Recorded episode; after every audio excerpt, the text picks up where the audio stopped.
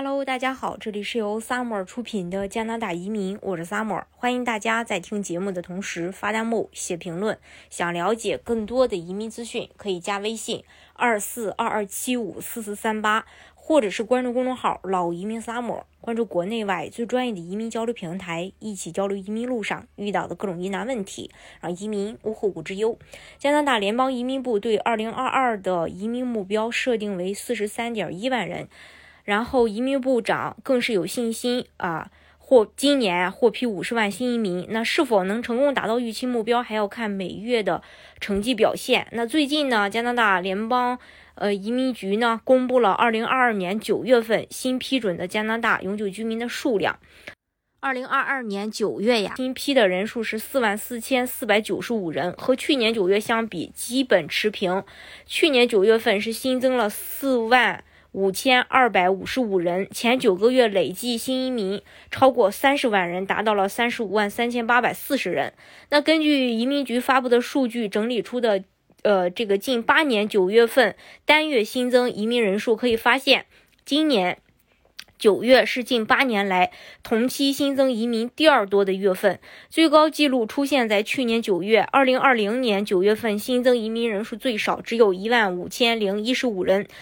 同今年前八个月数据相比，九月新增移民数量达到峰值，成为今年前九个月新增移民最多的月数。九月份批准的这些四万四千四百九十五位新移民，分别来自二百零八个国家，其中呢，来自印度的新移民仍居第一位，是十一是一万一千零二十五人，占据了百分之二十五。第二呢？呃，来源国首次不再是中国，而是阿富汗取代。在九月份，共有三千五百一十名阿富汗人批准成为加拿大永久居民，而中国呢，则是三千人。这和加拿大支持难民的政策有很大关系。美法等发达国家也相继保持前二十来源国，其中来自法国的九月份新的批准永久居民达到了一千一百六十五人，成为位于欧美国家申请加拿大移民的第一来源国。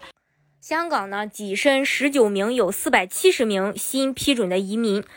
呃，从同期数据来看，和去年相比啊，中国相差无几，而且也为近八年来同期历史第二高峰值。